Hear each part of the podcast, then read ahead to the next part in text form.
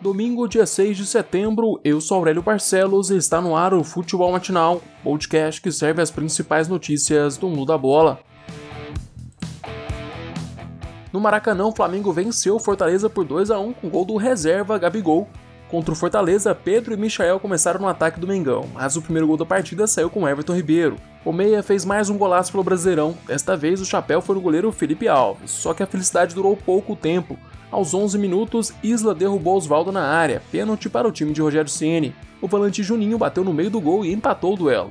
A falta de pontaria do ataque no primeiro tempo fez com que Domi substituísse Pedro por Gabigol. O camisa 9 foi mais participativo e aos 42 minutos precisou de apenas um toque para colocar o Mengão à frente no placar. Apesar de ter decidido o jogo, o Gabigol saiu da partida irritado, tendo que ser amparado pelo vice-diretor de futebol Marcos Braz. Esta foi a terceira vitória seguida do Mengão no Brasileiro. Agora o time de Dome ocupa a segunda posição com 14 pontos, enquanto o Fortaleza ocupa a 11ª posição com 8 pontos.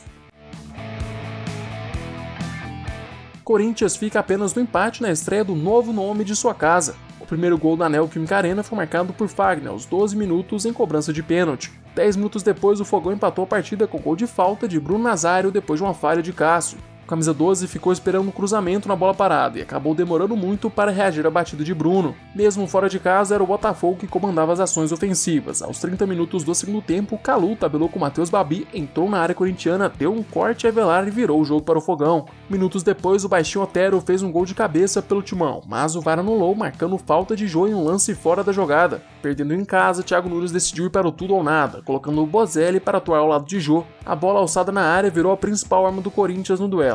Enquanto as tentativas pelo alto não davam certo, Léo Natel, com cruzamento rasteiro, achou Jô livre na área. O camisa 77 só tirou de gatito e empatou o duelo. Com o resultado, o Corinthians se manteve no meio da tabela na décima posição com 9 pontos. Já o Botafogo é o décimo terceiro com 8 pontos. Sem cantar a torcida, a demissão de Thiago Nunes foi novamente comentada nas redes sociais. O Timão tem 42% de aproveitamento, está empatado com o Internacional e Flamengo como os melhores ataques do Brasileirão, com 11 gols marcados, mas também uma das piores defesas na competição, sofrendo 10 gols em 7 jogos.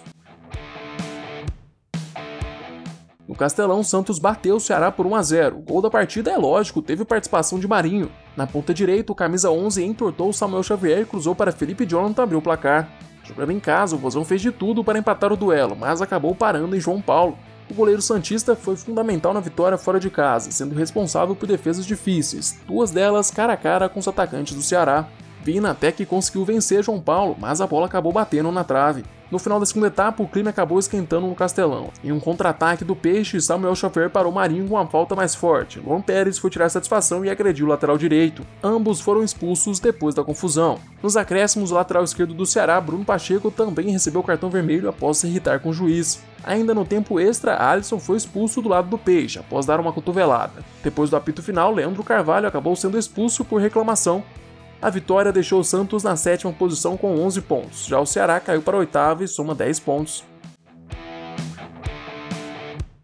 Sete jogos fecham a oitava rodada. Às 11 horas da manhã, o Bragantino recebe o Palmeiras. De tarde, às 4 horas, o São Paulo encara o Fluminense no Morumbi. No mesmo horário, o Internacional joga contra o Bahia, no Beira Rio. Mais tarde, às 6 horas, o Atlético Paranaense visita o Vasco em São Januário. Às 7 horas, o Atlético Goianiense recebe o Grêmio no Estádio Olímpico. Às 8h30, o Sport encara o Goiás na Ilha do Retiro. Também às 8h30, o Atlético Mineiro visita o Coritiba no Couto Pereira. Chegamos ao fim deste episódio. Eu, Aurélio Barcelos, volto amanhã com mais futebol matinal para vocês. Eu te espero aqui às 6 horas da manhã. Aproveite para se inscrever no nosso canal do YouTube e seguir o podcast no Spotify.